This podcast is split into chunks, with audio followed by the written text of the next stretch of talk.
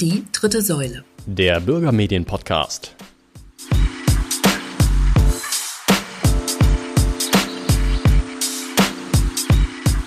Herzlich willkommen zur dritten Folge des Podcasts Die dritte Säule. Heute zu Gast ist Bert Lingnau, Direktor der Landesmedienanstalt Mecklenburg-Vorpommern. Herr Lingnau, Sie sind bereits seit über fünf Jahren Direktor der Landesmedienanstalt Mecklenburg-Vorpommern. Was haben Sie denn vorher gemacht?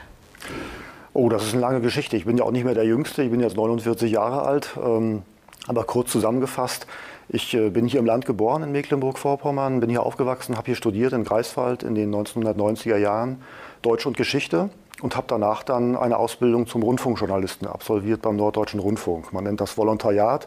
Das war eine 18-monatige Ausbildung, wo man rumgereicht wird in allen NDR-Stationen äh, im Norden und danach, danach dann professioneller Rundfunkjournalist ist. Da habe ich zehn Jahre lang äh, gearbeitet dann für den NDR bis 2008.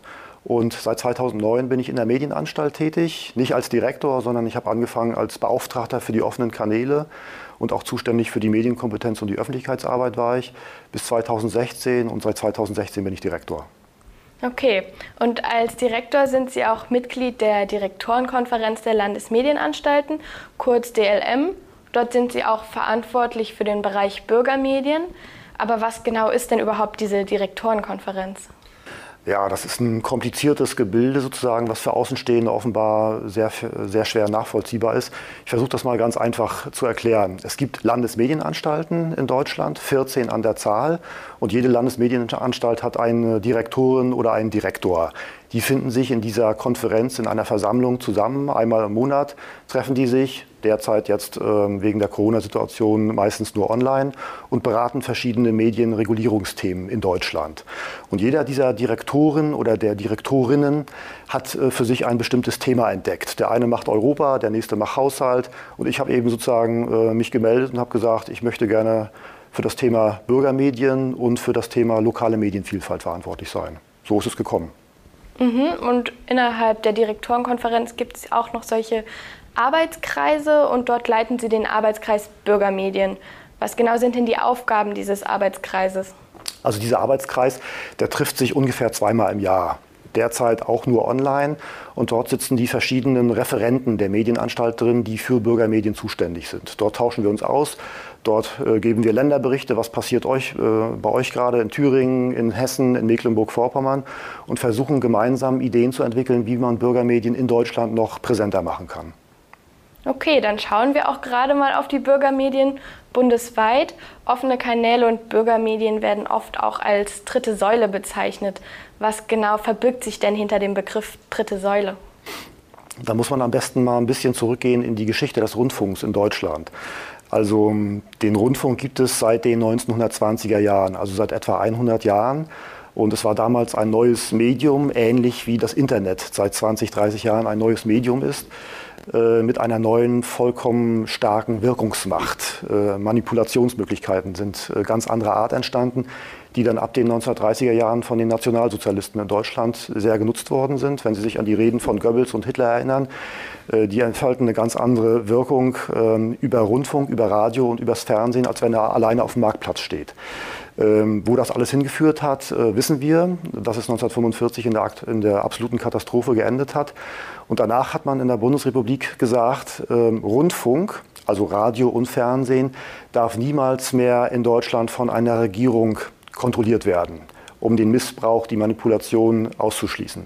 Und deswegen ist Rundfunk in Deutschland Ländersache geworden. Also zuständig ist nicht die Bundesregierung oder der Bund, sondern die Bundesländer, um sozusagen durch diese föderale Struktur mehr äh, Meinungsvielfalt zuzulassen und auch die Gefahr zu senken, dass eine Regierung durchregiert und manipuliert mit Rundfunk.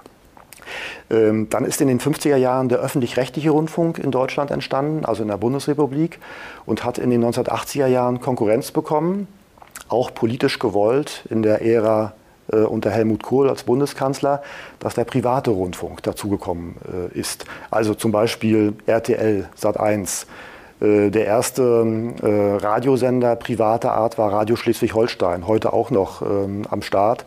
Die sind äh, ab 1984 sozusagen in die Bundesrepublik eingespielt worden. Und dann hat man aber nochmal überlegt, ähm, jetzt haben wir den öffentlich-rechtlichen Rundfunk, der eher für die seriöse Berichterstattung zuständig ist, den privaten Rundfunk, der kommerziell orientiert ist, der aber für mehr Lockerheit und auch für Konkurrenz sorgt. Aber die Bürgerinnen und Bürger, die kommen irgendwie immer noch nicht richtig zu Wort. Deswegen ist man auf die Bürgermedien gekommen, die dann ab Mitte der 1980er Jahre vor allen Dingen auch in Trägerschaft und durch Engagement der Landesmedienanstalten gegründet worden sind. Die klassischen offenen Kanäle, die den Bürgerinnen und Bürgern ein Sprachrohr gewesen sind. Und ähm, die hat man dann als dritte Säule des Rundfunksystems in Deutschland bezeichnet. Erste Säule öffentlich-rechtlicher Rundfunk, zweite Säule privater Rundfunk, dritte Säule Bürgermedien. Und so ist es bis heute geblieben. Okay, vielleicht können Sie noch mal kurz erklären, welche genaue Funktion und Relevanz denn die Bürgermedien in Deutschland bundesweit haben, also heutzutage besonders zu den Zeiten. Jetzt haben wir ja schon historisch gesehen, wie es dazu kam. Also die äh, Rolle und Funktion der Bürgermedien hat sich seit Mitte der 1980er Jahre bis heute natürlich verändert. Sie hat sich aber nicht so verändert, dass die Bürgermedien ähm, völlig überflüssig sind, sondern im Gegenteil. Wir haben ungefähr 180 Bürgermedien in Deutschland. Dazu zählen klassische offene Kanäle, dazu zählen äh, nicht kommerzielle Lokalradios, dazu zählen aber auch Ausbildungs- und Fortbildungskanäle oder auch Universitätsradios. Also eine wirklich ganz große, bunte Vielfalt. Und ähm, die Funktion, Sprachrohr für die Bürgerinnen und Bürger zu sein, haben sie ein Stück weit verloren durchs Internet. Weil heute jeder mit seinem Handy sozusagen eigene Videos drehen kann, eigene Podcasts aufnehmen kann und bei YouTube und sonst wo hochladen kann. Er braucht sozusagen nicht mehr die Verbreitungswege, die Kameras, die Studios der Bürgermedien, um sich und seine Meinung kundzutun. Was aber ähm, sich nicht verändert hat, ist tatsächlich, dass die Bürgermedien abseits des Mainstreams Themen in Rundfunk bringen. Also, wo finden Sie äh, in den Mainstream-Medien, und da meine ich sowohl öffentlich-rechtliche als auch äh, private, eine äh, Sendung, in der äh, Kindergeschichten vorgelesen werden? Eher selten. Wo finden Sie äh, eine Sendung, äh, wo über klassische Musik hochphilosophisch diskutiert wird? Auch eher selten. Sowas ähm, haben die Bürgermedien tatsächlich als DNA in sich. Und äh, sie haben zunehmend entdeckt, die lokale Information der Leute unmittelbar in ihrer Umgebung. Das ist auch ein Qualitätsmerkmal, was sie von dem öffentlich-rechtlichen Rundfunk und dem privaten Rundfunk unterscheidet. Die Bürgermedien sind also trotzdem immer noch von großer Bedeutung. Was ja. können wir denn dafür tun, um diese noch weiterhin zu erhalten? Also gerade Corona hat gezeigt, äh, aus meiner Sicht, dass die Bürgermedien an äh, Bedeutung gewinnen, weil genau in der Corona-Krise die zuverlässige, seriöse, lokale Information äh, unglaublich an Wert gewonnen hat. Ähm, dass man sozusagen nicht irgendwelchen Facebook-Meldungen oder Verschwörungstheorien nachhechelt, sondern tatsächlich von seinem zum Beispiel nicht kommerziellen Lokalradio seriös informiert wird, was ist denn da tatsächlich gerade äh, in der Stadt los, äh, stimmen die Zahlen, äh, gibt es einen Corona-Fall in der Disco oder nicht. Äh, was können wir dafür tun? Äh, natürlich ist immer, äh, ist immer, so ein Appell, wir brauchen mehr Geld. Das stimmt auch, aber ich glaube, wir können als Medienanstalten und auch als Verantwortliche für, für Bürgermedien erstmal auch selbst mehr tun, indem wir uns weiter professionalisieren, äh, indem wir verstehen, wie Journalismus zum Beispiel funktioniert, indem wir mehr Medienbildung in die Bürgermedien vermittelnd ähm, äh, transportieren, indem wir dafür sorgen, dass in der Politik Bürgermedien stärker wahrgenommen und gewertschätzt werden. Das sind so die Wege, die Möglichkeiten. Mhm. Sie haben es ja eben schon ganz kurz erwähnt, den Begriff Medienbildung. Äh, wo sollte denn Medienbildung stattfinden und wer ist dafür überhaupt verantwortlich? Medienbildung ist äh, ein ganz weites Feld und äh, betrifft aus meiner Sicht alle Generationen. Also es fängt beim Nulljährigen oder der Nulljährigen an und endet bei der Hundertjährigen. Ähm, natürlich in unterschiedlichen Formen und in unterschiedlichen Interessenslagen. Ähm, sodass man nicht ähm, den Begriff Bildung, Medienbildung allein auf Schule reduzieren kann. Also wenn die Schüler mit sechs Jahren in die Schule kommen und mit 18 rausgehen, dort äh, sollen sie Medienbildung erfahren. Ja, das passiert auch schon. Das passiert zum Beispiel auch in Mecklenburg-Vorpommern. Es gibt seit ein paar Jahren das Fach ähm, Medienbildung und Informatik oder umgekehrt Informatik und Medienbildung in Mecklenburg-Vorpommern Dort werden grundlegende Sachen vermittelt. Ähm, was ist Rundfunk? Äh, äh, wie funktioniert Medienkritik? Wie funktioniert Meinungsbildung? Ähm, aber das reicht eben nicht. Ähm, wir sind der Meinung, dass man kann das mit einem Begriff zusammenfassen, alles, was außer der Schule stattfindet, außerschulische Medienbildung mindestens genauso wichtig ist wie die schulische Medienbildung, wenn nicht sogar wichtiger, weil die Leute, die nicht in der Schule sind, von der, von der Anzahl her sehr viel umfangreicher sind. Also Beispiel Mecklenburg-Vorpommern. Wir haben ungefähr 1,6 Millionen Einwohner. Äh, davon sind ungefähr 300.000 äh, in der Schule. Äh, was machen wir mit den restlichen 1,3 Millionen? Die sollen keine Medienbildung erfahren? Nein, sie sollen auch Medienbildung erfahren, sowohl schon in der Kita als auch im Studium, als auch als Erwachsene und auch als Seniorinnen und Senioren. Okay, und die Bürgermedien spielen auch bei der Medienbildung schon seit langem eine große Rolle. Welche Bereiche können die Bürgermedien denn besonders gut dort abdecken? Ja, also wir äh, mit unseren offenen Kanälen, jetzt Mediatopen, machen das eigentlich schon seit Anfang an. Also unsere offenen Kanäle gibt es seit äh, der zweiten Hälfte der 90er Jahre und unmittelbar äh, danach hat auch gleich die Medienbildung, die Medienkompetenzvermittlung in den Bürgermedien in unseren offenen Kanälen angefangen. Was ist das Besondere? Was können wir besser und anders als andere? Was macht unsere Arbeit einzigartig? Das ist aus meiner Sicht die unmittelbare Projektarbeit, dass man, wenn man ein Medienprodukt erstellt, selbst macht, fertigt, äh, ganz viel an äh, medialen Kenntnissen vermitteln kann. Also, Sie sind hier im Mediatop Schwerin als FSJler, werden äh, wahrscheinlich äh, den einen oder anderen Film drehen oder auch die eine oder andere Live-Veranstaltung moderieren und verstehen äh, dadurch durch das praktische Machen, wie eigentlich Medien funktionieren, was man beachten muss, wie man Fragen stellt. Ist es eine geschlossene oder eine offene Frage? Kann der Direktor weit ausholen oder kann er nur mit Ja oder Nein antworten? Ähm, alles das wird durch praktische Arbeit sehr viel stärker in den Kopf der Beteiligten äh, integriert, als wenn man das vor der Klasse referiert. Ja, ja. Und äh, was benötigen dann die Bürgermedien, um diese Aufgabe auch wirklich qualitativ hochwertig ausführen zu können? Ähm, geschultes Personal, äh, medienpädagogisch geschultes Personal. Äh, wir in Mecklenburg-Vorpommern machen das verstärkt äh, seit drei, vier Jahren, dass wir sozusagen unsere Leute weiterqualifizieren, dass sie ähm, die Bedeutung der Medienbildung tatsächlich ähm, ja, in sich aufnehmen und auch gut umsetzen können. Äh, auf der anderen Seite ist es auch wieder eine Geldfrage. Klar, wenn man äh, qualifiziertes Personal einstellen, weiter beschäftigen, weiter qualifizieren möchte, das kostet Geld. Die ähm, Mittel der Medienanstalt sind da beschränkt. Äh, aber ich bin guter Hoffnung sozusagen, dass es da vorangeht. Und äh, was kann man noch machen? Man kann sich vernetzen. Auch das machen wir gut in Mecklenburg-Vorpommern, dass wir sagen, wir können mit der Medienanstalt nicht die Welt retten, nicht mal Mecklenburg-Vorpommern retten, aber wir können Teil eines Netzwerkes sein auf Augenhöhe mit freien Trägern, mit Jugendclubs, mit Senioren, Techniktrainern zusammengearbeitet wird, um Medienbildung, Medienkompetenz in der Fläche zu vermitteln. Okay, gut. Ähm, dann werfen wir jetzt mal noch einen Blick nach Mecklenburg-Vorpommern. Dort kam es zuletzt zu einigen Neuerungen, Stichwort Mediatope der Medienanstalt Mecklenburg-Vorpommern.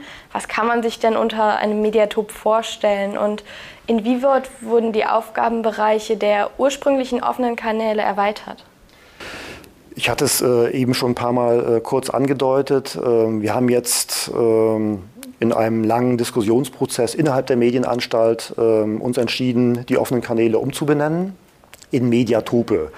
Ähm, die offizielle Eröffnung des Mediatops Schwerin, in dem wir hier diese äh, Aufzeichnung machen, war vor gut 14 Tagen. Am 20. August haben wir das hier offiziell eröffnet. Ähm, und dort habe ich auch ähm, versucht zu vermitteln, was das Wort Mediatop eigentlich beinhaltet. Also, Mediatop, das Wort ist eine Mischung aus zwei Worten. Medium oder Medien und Biotop. Eine Wortmischung, Mediatop. Ähm, es hat also was mit Medien zu tun, was wir hier machen, und es hat, etwas mit einem Biotop zu tun. Ein Biotop ist ein geschützter Raum äh, und wir verstehen den Mediatop als einen geschützten Raum oder als geschützte Räume, in denen man mit Medien sich beschäftigen kann, in denen, Medien, in, denen man Medienkompetenz vermitteln kann, in denen man äh, ohne kommerzielle Zwänge arbeiten kann und äh, Medienkritik zum Beispiel auch erlernen kann.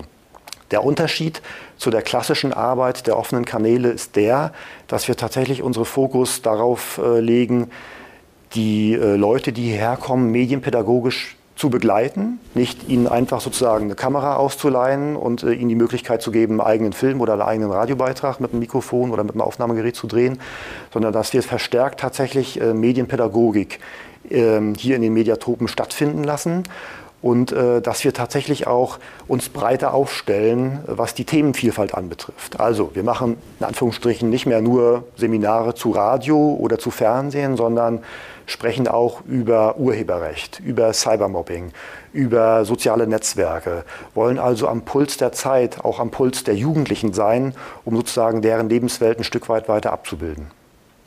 Okay, und eine weitere Neuerung, die auch im Gespräch ist, ist ein Landesmedienkompetenzzentrum. Das wurde auch erstmals von Dr. Heiko Goll, Chef der Staatskanzlei, im Februar 2020 erwähnt. Wie ist denn der derzeitige Stand? Da diskutieren wir schon äh, seit äh, knapp zwei Jahren drüber. Ja, in die Öffentlichkeit kam das tatsächlich im Februar 2020. Ähm, die Landesregierung, die Staatskanzlei will die Medienkompetenzvermittlung in Mecklenburg-Vorpommern neu sortieren, neu ordnen. Nicht die schulische Medienkompetenzvermittlung, dafür sind die Schulen zuständig und das Bildungsministerium, aber, ich hatte es vorhin angedeutet, alles, was außer Schule stattfindet, soll neu organisiert werden. Das ist grundsätzlich erstmal gut. Ähm, ein Landesmedienkompetenzzentrum, das irgendwo an einem Standort im Land steht, wie es zuerst vorgesehen war, ist aus meiner Sicht aber für Mecklenburg-Vorpommern, dieses große Flächenland, nicht zielführend. Wenn wir das in Rostock, in Schwerin oder in Wismar installieren würden, äh, würde dadurch nicht das ganze Land erreicht werden. Deswegen hatten wir vorgeschlagen, äh, mit unseren Partnern auch in einem längeren Diskussionsprozess, man muss das Ganze dezentral organisieren. Es ist ein Gutachten von der Landesregierung, von der Staatskanzlei in Auftrag gegeben bei unserem führenden Medienpädagogen in Mecklenburg-Vorpommern, Professor Rosenstock aus Greifswald, der tatsächlich die Situation ähm, sich mal angeguckt hat und Empfehlungen gegeben hat, äh, was man dann machen soll, begleitet von einer Expertengruppe, der ich auch angehört habe. Dieses Gutachten sagt äh, in Kurzform, ist jetzt im Frühjahr dieses Jahres äh, vollendet worden, wir brauchen mehr Mittel für Medienkompetenz in Mecklenburg-Vorpommern. Äh, die Mediatope, die offenen Kanäle sollen eine zentrale Rolle in der dezentralen Struktur spielen. Und äh, wir müssen das Ganze aber noch weiter diskutieren. Es gibt ein Konzept der Landesregierung, der Staatskanzlei, was auf diesem Gutachten aufbaut, was das Gutachten nicht eins zu eins übernimmt, sondern andere Schwerpunkte setzt, die äh, offenen Kanäle, Querstrich Mediatope, in eine zentralere Position äh, rückt. Darüber ist aber noch zu diskutieren. Wir haben jetzt die Landtagswahl Ende des Monats vor uns und ich denke mal, dass äh, danach der Diskussionsprozess weitergehen wird. Ich bin aber optimistisch, dass wir da zu guten Ergebnissen kommen werden und insgesamt auch mehr Mittel äh, bekommen werden, um Medienkompetenz, außerschulische Medienkompetenz in Mecklenburg-Vorpommern zu vermitteln. Mhm, also wären da dann auch die Mediatope wirklich mit eingebunden? Ja. Okay. Und würden Sie dann sagen, dass die Bürgermedien in Mecklenburg-Vorpommern gut auf dieses Landesmedienkompetenzzentrum vorbereitet sind? Ähm, ja und nein. Also was ihre, ihren Aufbau, ihre zentrale oder ihre dezentrale Verteilung, wir haben ja fünf Standorte in Mecklenburg-Vorpommern äh, betrifft, anbetrifft, funktioniert das? Ist das gut?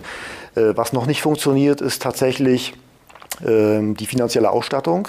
Ähm, auch wenn wir an fünf Standorten präsent sind, ähm, mit insgesamt 14 äh, Beschäftigten. Das sind ja nicht alles Medienpädagogen. Also die müssen auch weiter qualifiziert werden. Äh, also das funktioniert noch nicht. Äh, da muss noch gearbeitet werden. Ähm, und wir haben ja auch andere Bürgermedien neben den offenen Kanälen in Mecklenburg-Vorpommern, zum Beispiel das Lokalradio Rostock äh, Loro, was ein nicht kommerzielles Lokalradio ist. Das kommt bisher in den Überlegungen äh, dieses dezentralen Landesmedienkompetenzzentrums noch zu wenig vor. Auch das müsste stärker integriert werden noch. Also der Diskussionsprozess läuft noch. Okay, gut. Dann werfen wir jetzt noch zuletzt mal einen Blick in die Zukunft. Wo sehen Sie denn die Zukunft der Bürgermedien?